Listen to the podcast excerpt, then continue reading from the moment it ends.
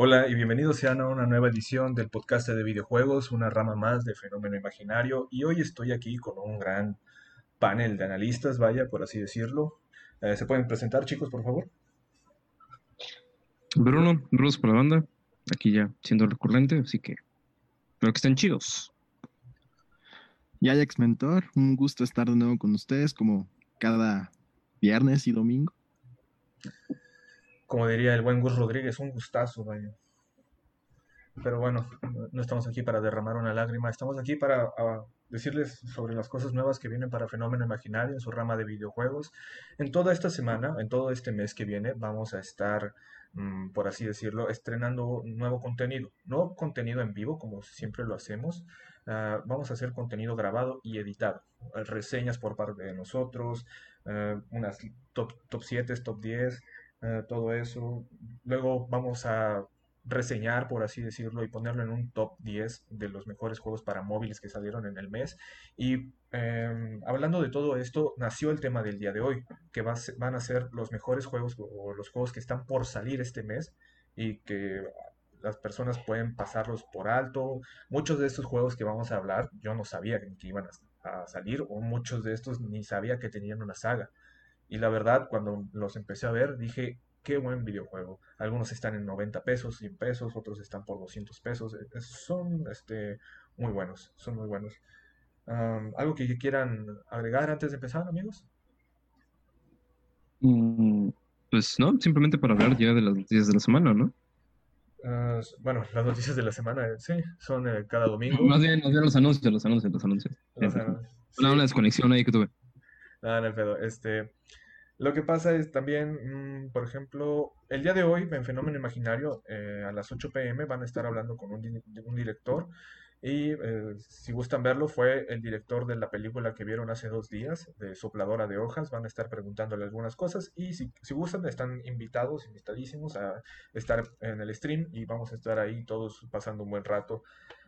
Pero bueno, Vamos con lo que más nos preocupa o nos ocupa, que es lo siguiente, son los juegos que se van a estrenar. ¿Podrías empezar tú, Bruce, por favor? Em, pues bueno, ya quitándome el, elefante en el cuarto, obviamente creo que uno de los estrenos más significativos de este mes es Ghost of Tsushima, que sale este 17 de abril.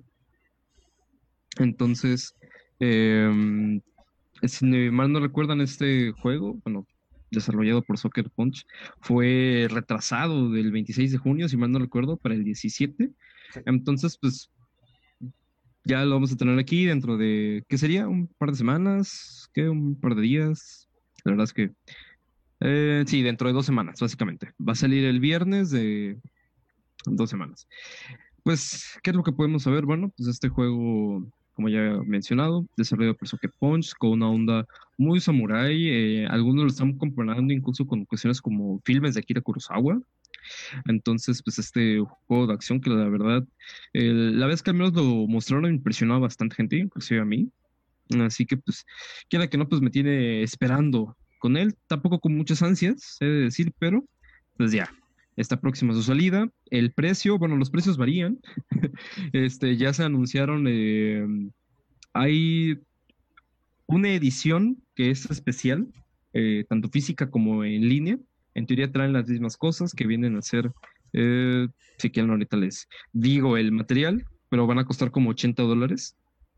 O sea, 20 dólares más de lo que va a costar la versión estándar, podríamos decir, que va a costar unos 60, que nada más te trae el juego. En cambio, estas versiones de 80 eh, dólares, que son la Digital Deluxe, vendrían a tener el juego completo, un punto de técnica, un colgante a favor de Hashiman, eh, un conjunto de aspecto de Tsushima, un mini libro de arte digital y comentarios del director y un tema temático para el PlayStation 4.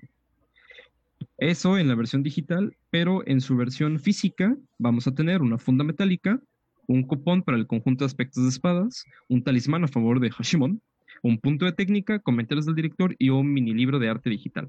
Ahora, si andas pues muy pagudo y pues, te interesan ya tener tu figurita y tal, pues eh, volverte loco y gastarte 180 dólares, que básicamente ya viene a ser, eh, bueno, lo normal, ¿no? Lo que te viene con un mini libro de arte digital de 48 páginas, una funda metálica, eh, un reproductor este, artística del mapa impreso en tela. Básicamente te, viene como el, el, mapa de Ghost of Tsushima, pero como con una basitelita eh, para que lo estés viendo. Y eh, unas estatuillas que vienen a ser un, una figura de un samurái, su caballo y lo que aparentemente es como una máscara. Además de también unos emblemas. Lo que estoy viendo es de que no viene ningún tipo de arte. Bueno, a mí con lo que me gusta normalmente de este tipo de ediciones es cuando viene el libro de arte así impreso para palpar. Normalmente ya 180 dólares ya, ya es un ya es un precio, ¿no? Por este tipo de ediciones. Pero bueno, en cuanto a cuestiones más técnicas, eh, la verdad es que no hay información todavía de cuánto va a pesar el juego. Se sospecha que va a pesar un huevo, esa madre, porque se filtró un parche de uno de 7.7 gigas para el lanzamiento. Entonces creen que mm, puede estar pesado. No creo que llegue a los infames 200 gigas de, de Warzone, pero posiblemente tal vez unos 50, 50, 60 gigas, porque al menos gráficamente esa cosa se ve monstruosa. No sé, algunos comentarios que quieran hacer. No, este juego yo lo esperaba en mi cumpleaños, básicamente. El 26 de junio iba a salir. Ya quería probar el Kurosawa Mode, que es este en blanco y negro. Y, sí, No, es, que este juego está hermoso. O sea, aquí, para las personas que nos están viendo, lo tenemos en pantalla. Es, un tráiler. Eh, para, este, para las personas que nos escuchan en Spotify, mm, ya Bruce dio una explicación de que se trata sobre una, un videojuego en la, era, en la época samurai de Japón y pues estamos viendo un tráiler en este momento que está retratando eh, todos los eventos que desembocan en el juego. Eh, sí, luego aparte, este, pues, bueno, al menos lo que pude encontrar es de que el espacio mínimo tiene que ser como de 50 gigas. Así que ya vayan sospechando que esa cosa puede terminar pesando unos 60 aproximadamente muy posiblemente termine pesando eso. Este, así que, pues no sé, si para alguien que no se puede comer las ansias, puede ir a la página oficial de PlayStation y estar regalando fondos de pantalla de Ghost of Tsushima.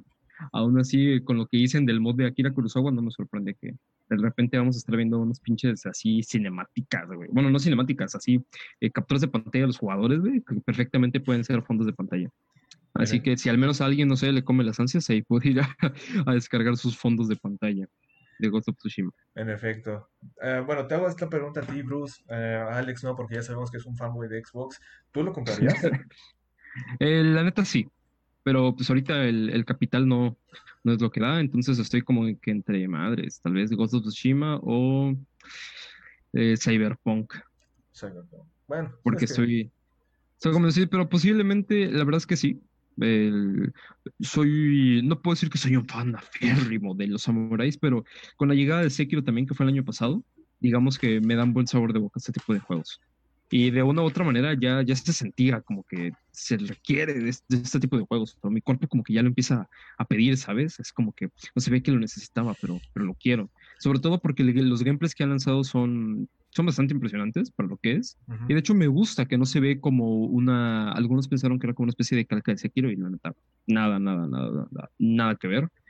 Son dos cosas muy distintas. Entonces me gusta por esa parte, porque es una vibra muy única. Mientras uno tiene alma de Miyazaki impregna por todos lados, esta eh, sí se nota que es un producto pues, de bastante calidad.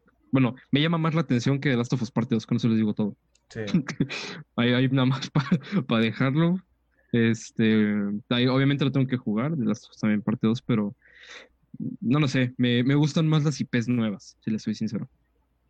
Ok, sí, este, igual comentabas tu temor ante una parte 2 y pues tal vez fue fundamentado, ¿no? O, eh, después de la reseña podremos saber. Y este, lo que te iba a comentar, am, lo que te iba a comentar, ah, bueno, prosiga- prosigamos, este, luego te lo comento. Bruce. Ok. Ya, que regrese la idea. Simón, en efecto. Eh, uno de los estrenos de este mes, entre paréntesis, estrenos, porque ya se había estrenado el, en noviembre en la PlayStation, es Death Stranding. Death Stranding es el, el videojuego que sacó Kojima pa- para PlayStation 4, que fue un post-Konami. Eh, básicamente es el videojuego emblema después de haber terminado Metal Gear Solid. Y la verdad es la, o sea, es la misma historia del juego original, no cambia nada, nada más añaden soporte para un soporte para monitores amplios, unos widescreen monitors, llega un photo mode, pueden, este, la resolución está desbloqueada, así que si tienes un monitor super poca madre y una PC que te pueda aguantar este Death Stranding a 4K y a 60 frames por segundo, este es tu juego, es muy hermoso, es la misma historia de un, este, es el FedEx Simulator donde vas y vas de un lugar de Estados Unidos a otro dejando paquetes, es lo mismo, nada más que se ve más bonito y tiene un peso de 80 gigas, así que si quieres puedes ir haciendo espacio y va a tener un costo en Steam de mil, de 1150 pesos. No está tan caro como los juegos en consola, pero sí está algo carita y tiene un peso de 80 gigas que es algo para pensarse. En la segunda es el Fórmula 1 2020. La- para ser sinceros, yo antes me burlaba de las personas que, que compraban Fórmula 1 o todos esos juegos que salen por año. Pero una vez probé un simulador de carreras, o sea, un, rig, donde tienen su volante y todo. Y, y déjenme decirles que esos videojuegos están poca madre. Tú te subes a uno de esos y no te vas a querer bajar. Es, es un nuevo juego, el de Fórmula 1. Y lo que está, lo que está llamando la atención es como todo lo de Fórmula 1 en la vida real está parado o hasta nuevo aviso no va a haber más competencias, le están dando más enfoque a los videojuegos para ver este, quiénes pueden competir, cómo van a estar compitiendo y todo eso. Entonces esto es lo hermoso de este... De este... Es como estar viendo los partidos de la selección mexicana jugando FIFA, güey. Bueno, es que esos son más arcade, no son simuladores. Bueno, no estoy seguro, pero eh, eh, complace algo, ¿no? Porque Sí. hasta donde yo sé, hasta donde cumplo mi ignorancia, porque pues sí, no, no soy un experto de FIFA, no, no son juegos que me interesen, este, pero hasta donde tengo entendido, creo que PES, o sea, Pro Evolution Soccer, ese sí se puede considerar que tiene, tal vez no que sea realista, pero hasta donde se tiene mayor grado de dificultad que un FIFA. Tiene más, más maña. Sí, o sea, tiene un poco más de complejidad, algunas cosas, algunos, este, unas interfaces, unos menús, todo eso. Pero lo chido de este de, del Fórmula 1 2000 2020 es que eh, cuesta 530 pesos en Steam. O sea, lo, lo consigues en 530 pesos y es un juego del año. En cambio a FIFA, que es un juego arcade, al cual te ven la cara y te, y te piden microtransacciones y toda la cosa, te cuesta como 1200 pesos y nada más por agregarle un 20 en la portada. O 1500 si lo compraste en físico. 1500 si lo compraste en físico. Gracias, Moreno. Y, ah, y eh, Fórmula 1 igual pesa 80 gigas.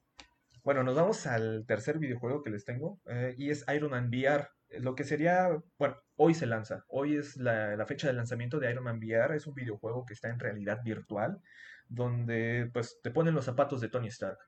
Te ponen los zapatos de Tony Stark y puedes utilizar sus armaduras, puedes ir volando y todo eso en realidad virtual. Imagínense ustedes estar en un visor de realidad virtual disparando rayos, rayos láser de las manos, como diría ahí en Monster Inc.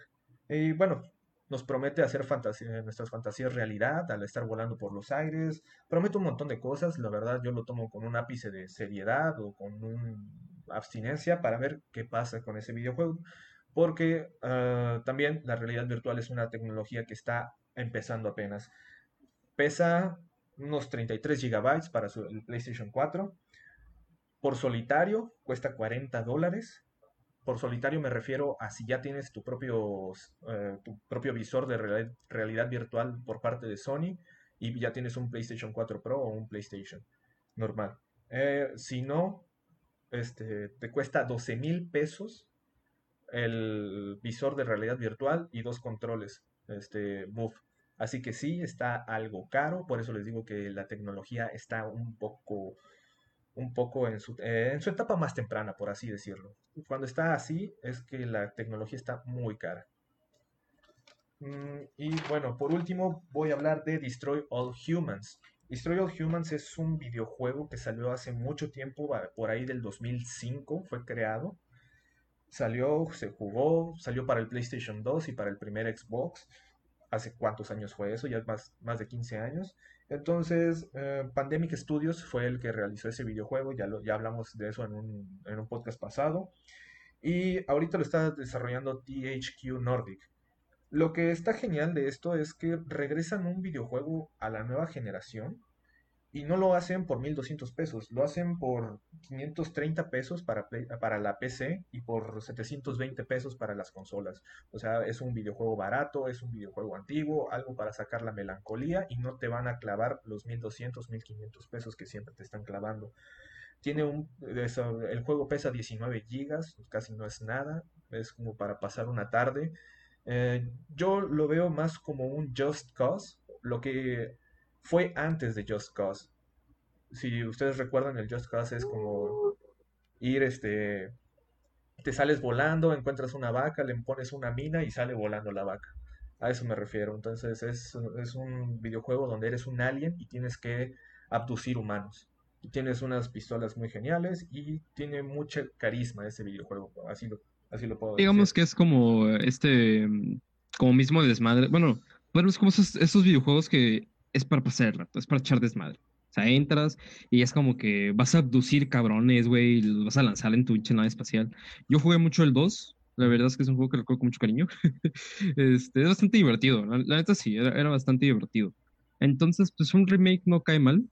Y de hecho, aprovechando, porque es como que si trajeron Destroy All Humans, no sé si recuerdan un juego de zombies donde tú eras el zombie en Destroy una de saga de Destroy All Humans.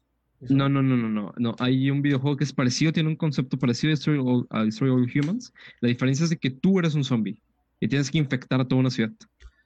Creo que sí, es uno que dos. Está, está todo así, güey, todo torcido. Pero es como que cámara hacia arriba y, son como unos papeles, ¿no? No, no, está en tercera persona. Mm, no, no, no. ¿Cómo se llama? No tienes el nombre aquí. No tengo el nombre aquí, pero bueno, ahorita te los consigues. Este, continúa, disculpa que te he interrumpido, carnal. No, no hay problema. Gracias, Bruce. Este, de los juegos que mencioné, ¿a alguno les llamó la atención? Obviamente descartamos Iron Man VR porque 12 mil baros ah, no, pues. nada. No, la verdad creo que un juego que me llamaba, me llamaba bastante la atención, eh, quizá porque nunca lo jugué, eh, creo que salió para el Xbox 360, recuerdo más o menos, pero este, creo que que me, me, llamó bastante la atención fue el de Destroy All Humans, esa interacción que tienes con los humanos, de estar abduciendo, matando, destruyendo tanques. Creo que eso es lo que más me llama la atención, que, que, es un juego divertido, por lo menos es un juego, como dijo Bruce, para pasar rato, y para mí es bastante divertido. En efecto. Sí, es muy divertido, o sea, tienes este armas tipo Ratchet y Clank, donde son muy vistosas, son muy vistosas sus armas. Sí, porque si mal no recuerdo, el, segundo juego tenía una modalidad donde destruías edificios y la chingada. Ah, disculpe, te he interrumpido, Alex. No, no, no pasa nada, no, te preocupes. No, disculpe, disculpe, yo, yo no, aquí no. bueno, pasando a, a otra parte de estrenos. Un, videojuego que va a salir para PC es Trackmania, que es un remake de Trackmania Nations. Ya salió, salió el primero de julio para, para PC, con un precio de, bueno, este, este juego tiene cuatro versiones, por así decirlo. Tiene una versión free to play, en el cual vas a poder gozar de carreras, carreras arcade, aparte de la edición de circuitos y una modalidad online de esports. Este juego está producido por Ubisoft, Ubisoft no recuerdo muy bien, después ahorita en un momento lo comento, pero existen tres ediciones, una edición que es starter, como lo que sería una parte de bronce, que está en 8 dólares, más o menos como 200 pesos, una edición estándar, que sería la de plata, que estaría en 24 dólares y en precio mexicano estaría como en 600 pesos, y la última que sería la deluxe o la de oro, que es la, la versión club, que está en un aproximado de 50 dólares, que serían como 1.250 pesos mexicanos. El peso de, esta, de este videojuego es de aproximadamente 2 gigabytes y está disponible para PC.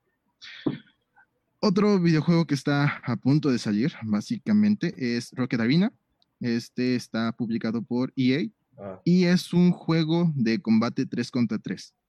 Eh, lo, básico, el protagonista, los protagonistas de este, de este videojuego van a ser básicamente los, los, los lanzacohetes, eh, porque es con lo que los personajes están interactuando continuamente, estas armas que van a estar dando por todos lados. Se ve bastante divertido, aunque eh, algo que a mí me preocupó porque esperaba que este juego, este juego fuera un free to play, es que este juego tiene un costo, bueno, tiene dos versiones. Eh, la primera versión, que es la básica, está en 700 pesos y una edición un poco más de lujo está en 900 pesos. El peso de este, de este juego está en... El peso de este juego es de 30 gigas y está para Xbox One, PlayStation 4 y para PC. Y por último, eh, está este juego que es Paper Mario, que está producido y, por, Nintendo y que se ve bastante divertido, se ve bastante llamativo, no solo por la cuestión de que eh, es un es una saga que ya ha tenido eh, revuelos no solamente en Nintendo 64, también en GameCube y en el Nintendo 3DS.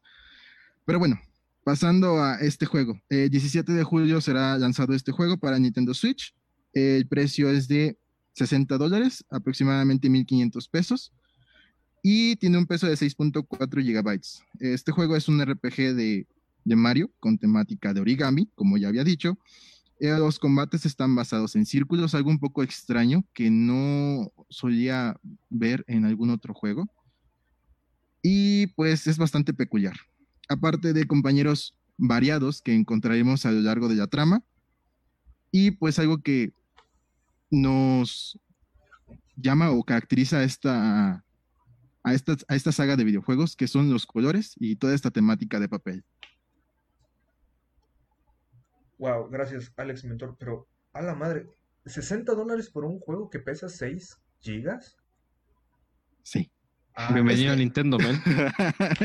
a la madre. Es que los juegos de, de Nintendo, si se son, peculiares en, este aspecto porque, bueno, de Nintendo, producidos por Nintendo, lanzados por Nintendo para sus consolas, es que, o sea, no son tan pesados, bueno, sí, pero no, y pues son divertidos, como lo fue Luigi's Mansion en su momento para Nintendo Switch, como lo es también este Pokémon, como lo es este también Smash Bros. Ese tipo de juegos son bastante divertidos, te dan muchas horas de juego, aunque a veces no son lo suficiente porque esperarías como un un postgame.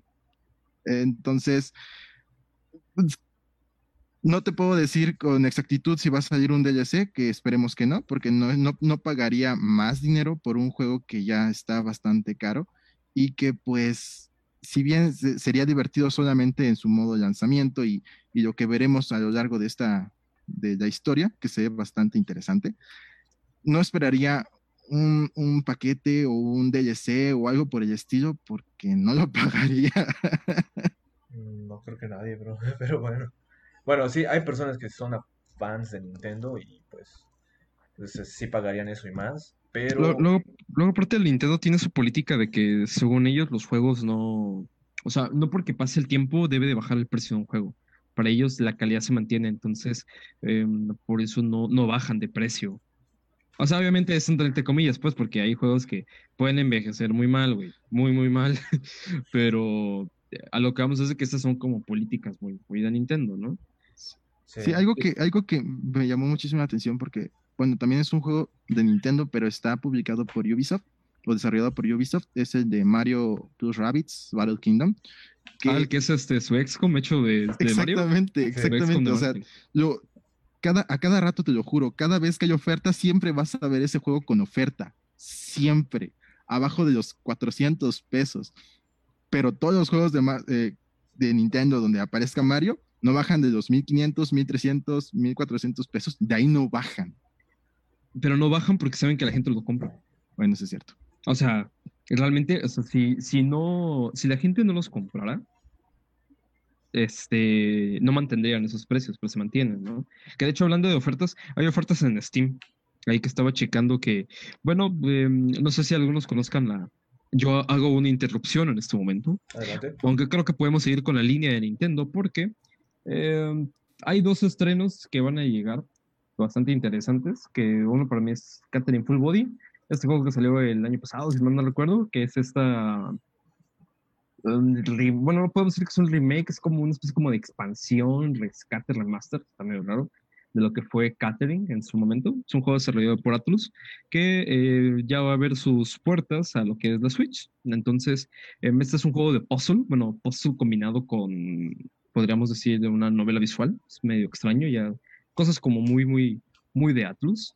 Entonces, pues este juego va a estar llegando el 7 de julio. O sea, ya la próxima semana, el martes, si, si mal no me parece. Y va a tener un costo de salida de 50 euros, que básicamente son 60 dólares, si lo convertimos, y con todo IVA. Así que un poco excesivo, pues tal vez, aunque también aquí políticas de Atlus, luego Atlus es medio mete puño con sus precios en juegos. Y pues Básicamente ese juego también llega en español, inglés, alemán, francés e italiano. Que para los que estén más o menos acostumbrados qué onda con Atlus, eh, Atlus no suele traducir los juegos a español, es raro. Este, Catherine sí había tenido una traducción, pero simplemente era en su versión en España, pero ahorita pues ya eh, vienen con esta traducción para territorio latinoamericano y pues se conserva.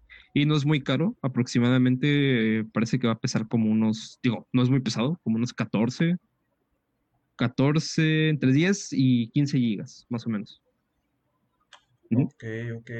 Pues, este, ¿hay alguna diferencia entre el Catering Full Body y el Catering que se estrenó? Eh, sí, sí hay una diferencia. Primero, eh, hay una cuestión de, de, historia. Hay más agregados en tanto a, a, la historia y hay una tercera ruta. Bueno, esto, hablando un poco de la sinopsis, básicamente en este juego tú controles a un chico llamado Vincent, el cual se encuentra en una, eh, podríamos decir, eh, encrucijada, dado que su novia le está proponiendo matrimonio. Entonces él se encuentra dudoso sobre qué hacer sobre su futuro y se topa a otra Catherine, una Catherine con C, porque una vez se llama Catherine con K. Entonces el chico, sin saber qué ocurre en una noche de bar, pues le pone los cuernos a su novia. Entonces resulta que esto se combina con que han estado ocurriendo una serie de muertes bastante extrañas en departamentos de ciertos chicos. Y resulta que pues este, bueno, nuestro protagonista termina en una especie de mundo en el sueño donde van a parar todos aquellos que le son infieles a sus parejas. Entonces él durante ciertos días tiene que escalar una torre, que es donde viene el puzzle, eh, donde el puzzle se basa en que tú tienes que saber escalonar una torre para entonces evitar la muerte, porque si te mueres en el sueño, te mueres en la vida real. Y en Catering Full Body se añade una tercera ruta, que es con un trapito, básicamente.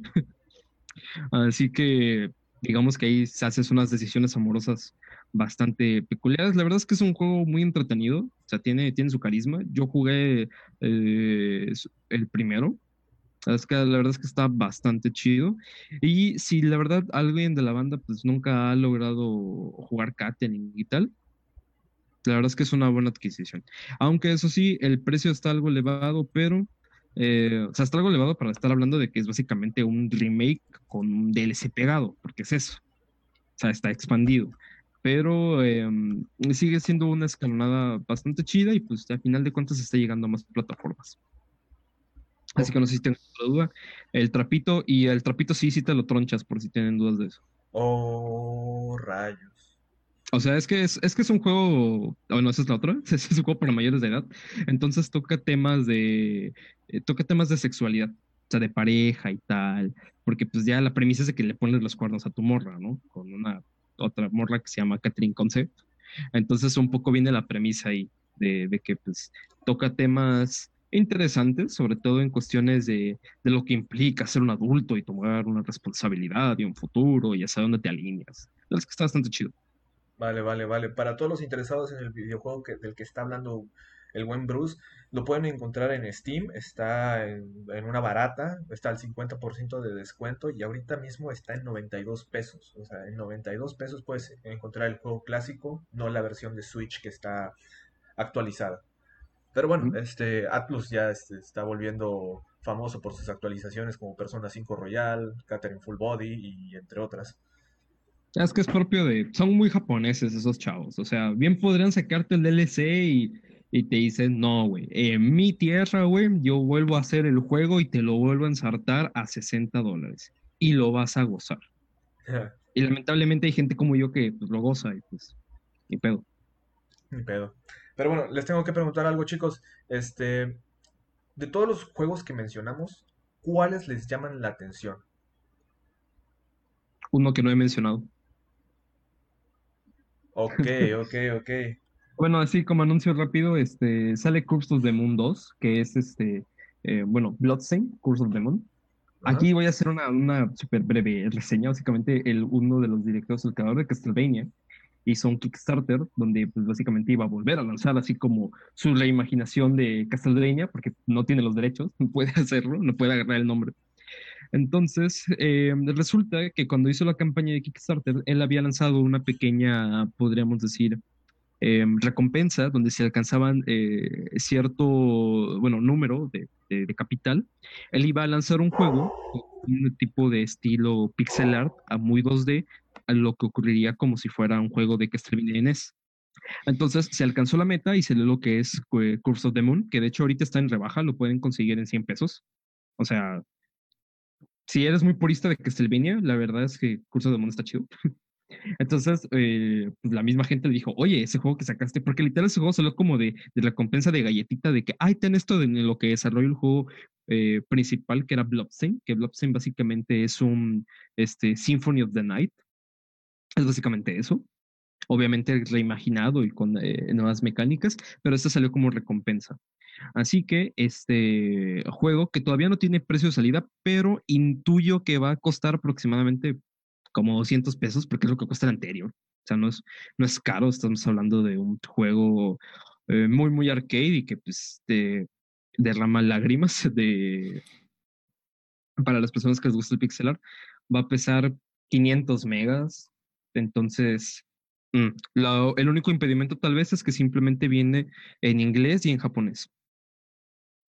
Pero la verdad es como es, dude, es como pedir que te venga en español el primer juego de Mega Man, entonces es como que...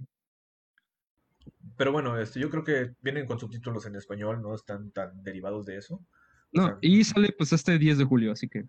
Sí, o sea, hay muchos juegos que ver, hay muchos juegos que van a salir en este julio y la verdad hay muy buenos. Hay otros que no tocamos porque sí son un poco más desconocidos e incluso nosotros a lo largo del mes pues vamos a estar como que añadiendo a la lista o vamos a estar reseñando o poniéndolos en una lista los mejores juegos que salieron en este mes para celular. Eso es algo que vamos a implementar, no como un podcast en vivo como lo estamos haciendo ahorita, sino como como un video editado y gra grabado y subido. Así uh, me voy me voy de lleno con los comentarios y dice José Fernando Rosas Cartas, yo me sigo burlando del FIFA, pero no de simuladores.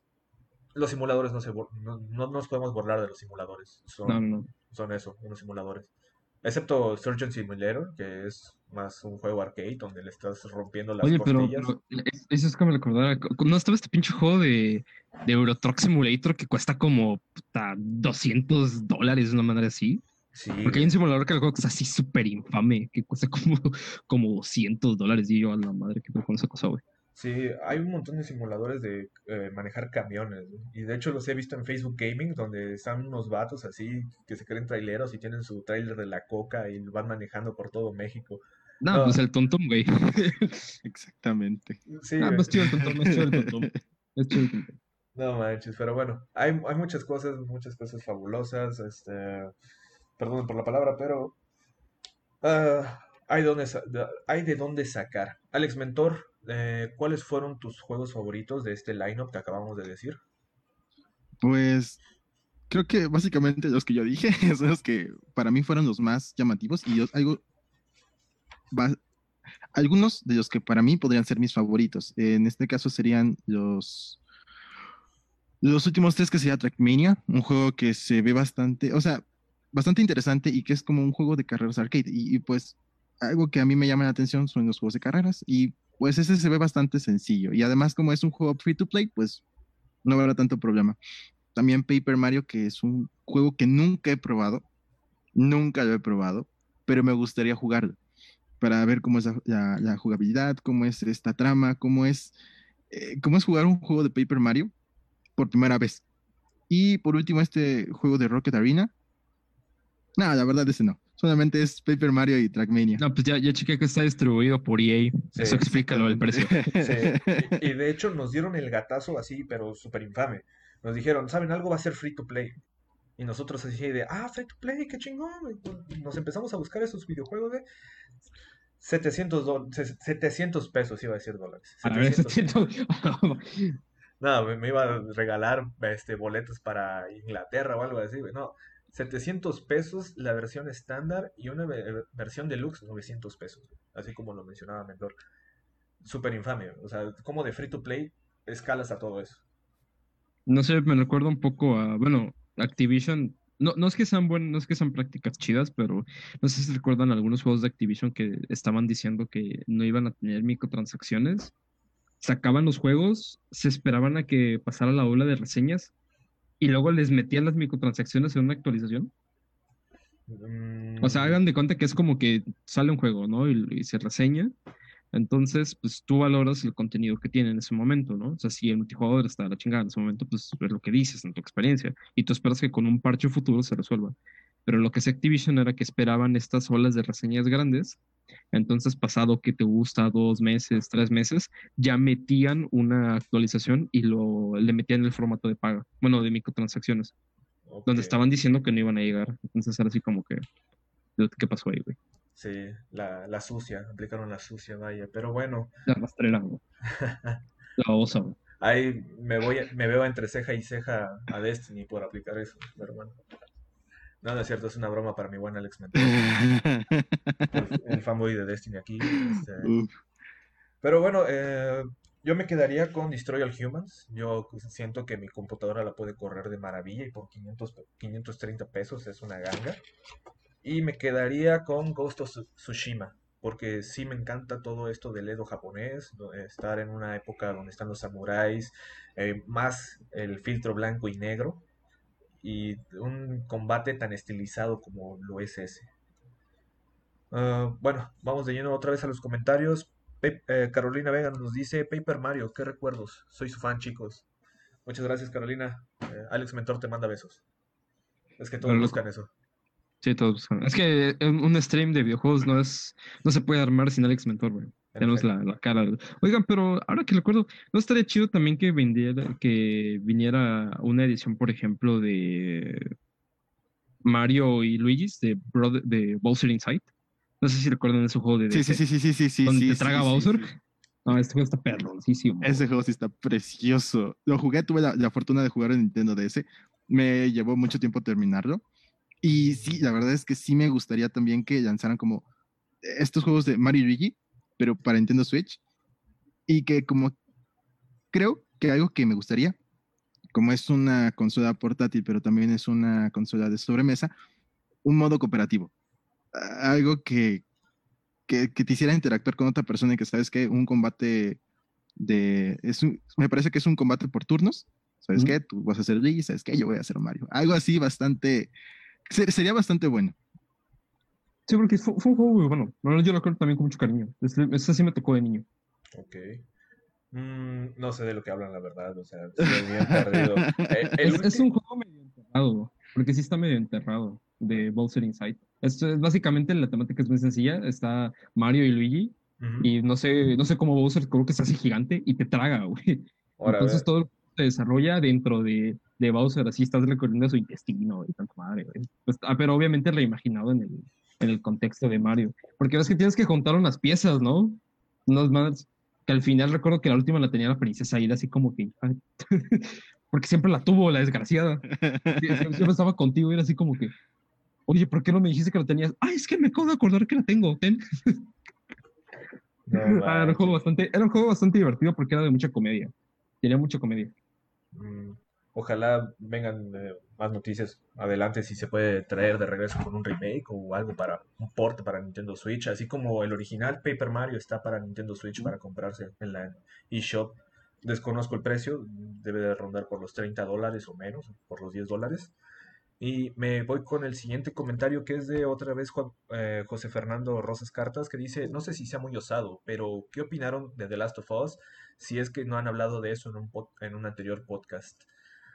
The Last of Us parte 1 es mi juego favorito de toda la vida, cómo llevan la relación entre Joel y Ellie y cómo va creciendo todo esto, cómo al inicio era una relación de, sabes, algo niña, tú solo eres un encargo y al final es esta morra llenó el vacío, el vacío existencial que me dejó mi hija. O sea, fue todo eso. Entonces, para mí fue hermoso. En la parte 2 todavía no he tenido el gusto de jugarla y sí hablamos de, no de manera detallada ni extendida, pero sí hablamos en un día, en un podcast de noticias, eh, fue cuando se nos unió el buen rancho a hablar de The Last of Us y por qué le fue tan mal en las reseñas, tratar de buscar una, una razón o una causalidad. Pero bueno, este no sé si sea de tu agrado y puedas ver los anteriores podcasts. Uh, The Last of Us, ¿alguien de aquí lo ha jugado? No, no, no, todavía no tenía. Eh, yo creo que voy a explorar un poco a que también merme esta cuestión de que ya, ya nota que está mermando toda la polémica que ha causado, pero para que no te puedo, o sea, no te podemos dar una opinión este, objetiva, necesitamos probarlo y ya de ahí te decimos, pues, ¿sabes qué? ¿Qué es lo más posible que pase? Que es como que Em, no creo que esté a la altura del primero.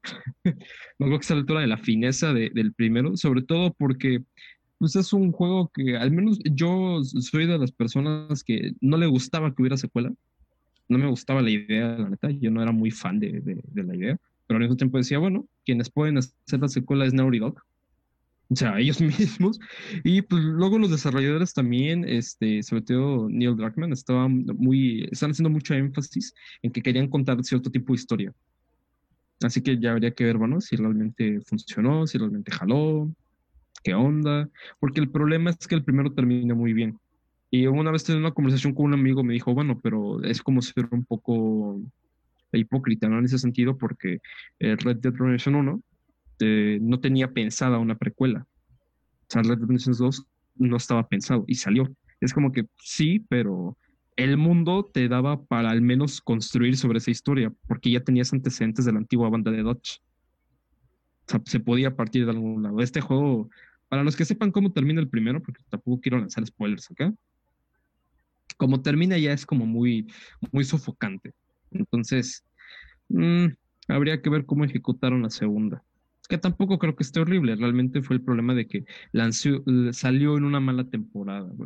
Bueno, salió en una mala temporada, una temporada delicada, porque estamos en un cambio de generación, cuestiones de consolas y luego se vio rodeado de distintos, eh, podríamos decir, discursos políticos que ni al caso, o sea, nada que ver, ni por qué tocarse aquí, y ese fue el problema, ¿no? Realmente. Quedó en una ola de toda extraña. Y luego si metes a Twitter ahí de fondo, pues obviamente mm, explota esa cosa. Sí, o sea, las redes sociales a veces no le ayudan a muchos juegos. algunas veces pasan desapercibidos algunos juegos. Hay algunos que son demasiado populares para su propio bien. Y pues así puede seguir sucediendo una y una y otra vez. Mm, pero bueno, este... Ah, rápido, rápido. Este, tengo que hablar sobre las, las salidas. A ver, nos dice, no, Bruce, no salió en mala temporada, se esperó mucho para un producto muy bien vendido, pero con malos resultados. Hmm. No, por eso dije que el, quité lo que está diciendo que salió una mala temporada, salió una, una delicada. Estamos en un cambio de generación. Entonces, eh, pues es como la gente de Xbox dice algo, la gente de tal comunidad dice algo, estos dicen algo también, luego los que, porque hay, hay gente, aunque no le parezca, que realmente no quería una secuela, entonces se meten con la obra como tal, entonces de ahí que devenga esta cuestión, de si fue buen resultado o no, como te digo, tengo que jugarlo y valorarlo por lo que es, y sobre todo quitar esta etiqueta, porque no creo que esté horrible tampoco, o sea, ese, ese 3.4 de Metacritic eh, no refleja realmente la calidad del juego. Ahora, si es un 10 como tal, así un 10 cerrado, tampoco lo sé, lo dudo también. Eso ya entra en cuestiones de criterio y tiene mucho que ver las expectativas que tengas. Digamos que podríamos decir que afortunadamente en mi caso es un juego que lo veo sin expectativas. O sea, yo no espero nada del juego. Entonces, eh, esperaría no, no terminar como el, el diálogo de Dewey de eh, no esperaba nada de ti y aún así lograste decepcionarme. También la de se lo comieron los gatos, pero bueno. Se lo comieron los gatos. Eh, mira, yo lo que siento es que giran sobre un punto argumental de la trama del juego. Y es que juegas con Abby y juegas con Ellie. Y no, no le dan suficiente espacio a Ellie. Pues ya me empapé un poco de lo que sería la narrativa. Eso es spoiler, chavo.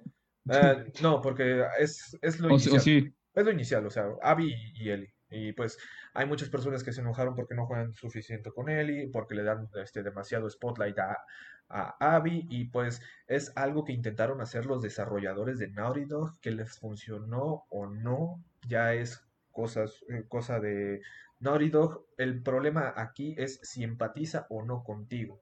Y ya tú tienes el derecho para decir, ¿sabes algo? conmigo. A mí no me gustó, a mí sí me gustó cómo me contaron esta historia y cómo la construyeron. Eh, yo ahorita no estoy en, la posición como para decir me encantó o me pareció un maldito escupitajo de vagabundo en mi cara, eh, porque simplemente no lo he jugado, no lo he probado. Pero bueno, eso es todo y vámonos con las... Eh, las notas rápidas, por así decirlo, son los juegos que van a salir y que no tienen tanta no tienen tanto spotlight o tantos reflectores. Y este es uno favorito de Bruce, que es Deadly Premonition 2. ¿Quieres hablar un poco más? Pues va a el Deadly Premonition 2 básicamente para Nintendo. bueno, para la Switch más bien. Entonces, la verdad es que es un lanzamiento extraño. Sale igual este 10 de julio, chocando con Curse of the Moon. No sabré decir cuál podría ser más popular. Eh, Deadly Premonition es un juego súper enterrado, muy raro, está rarísima esa cosa, güey. Eh, no sabría decir si es como entre misterio, acción, eh, es un juego muy curioso. Y sobre todo para la plataforma en la que llega, me recuerda un poco a la época donde Nintendo se animó a decir, ah, Simón, saco Killer 7, güey. Es un juego del que no se acuerda nadie, está rarísimo, eh, pero tiene como cierto encanto. O sea, para la gente que, no sé, nos gustan cosas así medio, medio pues no sé. está, está medio fumadón. Este, el precio va a ser de, 50 euros, que pues básicamente lo podemos traducir como en 60 dólares. O sea, estaríamos hablando de, con inflación y todo, en unos 1.600 pesos. Eh, pero eh, aparentemente, por lo que estoy viendo, va a pesar como 50 gigas. y para lo que, o sea, para la capacidad que tiene una Switch, sí está muy infame porque tienen que rescalarse de forma diferente. Porque creo que la memoria con la que te viene por default la Switch es como unos 30 gigas. Sí. 30, pero, 20. Pero bueno, o sea, si lo ven, ustedes dicen, ¿de dónde van a sacar 50 gigas si sigue teniendo, no sé, gráficas de PlayStation 2? Pero ese es lo carismático del juego, es lo que llama la atención. Es que es un juego muy de nicho, en serio. O sea, y tiene el récord Guinness de ser el juego más polarizante. O sea, unos lo aman, otros lo odian, no hay nada en medio. O lo amas o lo odias, así te lo pongo. Pero bueno, sin nada más que agregar ante, este videojuego, sigo con el siguiente y es Neon Abyss. Eh, sale el 14 de julio. Mm, no, no dicen precio todavía, lo encuentras igual en PC, en Xbox y en PlayStation 4. Es un juego muy parecido a los Expendabros o todos los Bullet Hell que salen en el mercado. Rock of Ages 3 sale el 21 de julio y es un Tower Defense muy extraño. Es como si te dijera, ¿sabes algo? Tú eres Adán y Eva y te vas contra Platón. Ambos están desnudos, tienes, tienes que llegar de un lado a otro y la forma en cómo atacas de una fortaleza a otra es que tiras una piedra y esa piedra va destruyendo todo en su camino. Está muy extraño. eh, Rock of Ages 1 y 2 lo encuentras en Steam. Está en 90 pesos o menos. Si se quieren dar una, una pasada, una probada de eso, aunque está bien fumado ese videojuego. De hecho, son de las cosas que no sabía que existían y que quisiera probar nada más por haberlo visto. También viene Skate XL, que es este hueco que intentan llenar este, donde estaba Skate, la saga Skate y los Tony Hawk. Este Que, es que va a regresar a Skate, ¿eh? Dijo Sí. EA que va a regresar. Pero, brother, o sea, en la EA Play, sí sé que va a regresar. O sea, bueno, es que llegó, o sea, no, no fue tan siquiera como Nintendo cuando anunció Metroid Prime 4, que fue así como que tiene el PowerPoint, güey, o sea, así el logo de que sí, sí lo estamos haciendo. Aquí nada más llegó el güey, ah, ¿se acuerdan de Skate? Ah, sí, lo estamos haciendo. O sea, Sí. a mí me gustan mucho esos juegos, la neta. Yo no soy muy videojuegos de deportes, pero son los juegos que disfruto mucho. Sí, está, está poca madre. Es, eh, este Skate XL es como un poco más, es un poco más eh, de simulador, un poco más que le atina Espera. a lo, a lo realista. O sea, la dijiste, con- dijiste es- Skate, Skate Excel. Excel. O sea, Excel. ¿qué voy a hacer así, este, mis pinches macros ahí o qué pedo? Tu mis fórmulas. Tu Oli, este, 300, 900. güey. Hago mi vuelta de 900 y termino de rellenar los cálculos ahí, güey, de ahí de contaduría, güey. No, Rellenando el año fiscal, güey. Skate XL, no Excel. Porque, ah, bueno, para jugar está el SAT y el SAT ya nos está jugando muy cabrón a todos nosotros. Y por último está el DLC de Dying Light Hellraid. Eh, Se estrena el 23 de julio y es un buen juego. Bueno, es un buen DLC porque si recordamos al inicio de esta generación nos prometieron un juego llamado Hellraid por parte de Techland. Eh, es un juego de un calabozo lleno de esqueletos que iba a salir para PS4 y PS3, pero nunca vio la luz del mundo ni la luz de los mercados y lo metieron como un DLC a este Dying Light. Así que está ese pequeño pedazo de videojuego antes del Dying Light 2 que cada día parece más lejano que nunca. Eh, ¿algo que quieran agregar antes de finalizar el stream, muchachos? Pues no, de hecho ese, lo que me, bueno, no tiene mucho que eh, jugué Dying Light con todo y expansiones. Ujú. La verdad fue un juego que me gustó bastante. Y cuando vi el DLC me dio una vibra muy, muy, muy, muy, muy, muy cabrona a la segunda película de Evil Dead. Oh, Cuando ves que viaja, güey, el tiempo y la chingada. Así, muy, muy cabrón. Entonces dije, no mames, güey, está de poca madre, güey, El DLC. Porque la neta, este, bueno, para la banda que no, no, no probó Dying Light, la verdad es un juego que recomiendo mucho de zombies. ajá. Está bastante bueno. No va a suplir el, el vacío de algunos de Left 4 Dead, porque no va de eso. Es más como si hubieran combinado un Mirror's. Es como si, como si Mirror's Edge hubiera conocido a, a Dead Island, hubieran tenido una noche de pasión súper puerca, güey. Hubieran hecho de todo, hubieran escupido, güey. Se les pasó ahí un virus de papiloma humano, güey, y caca esa cosa, güey. Así de güey. Y ahorita digamos que viene con la versión con, con, con hepatitis C, güey, y herpes. En efecto. está más chido. Y si ustedes quieren pagar por ese herpes, eh, está en Steam y el DLC nada más cuesta 173 varos. Y si ustedes quieren comprar la versión Ultimate de Dying Light, está en 711 pesos ya con un descuento del 50% de descuento. Así que está genial.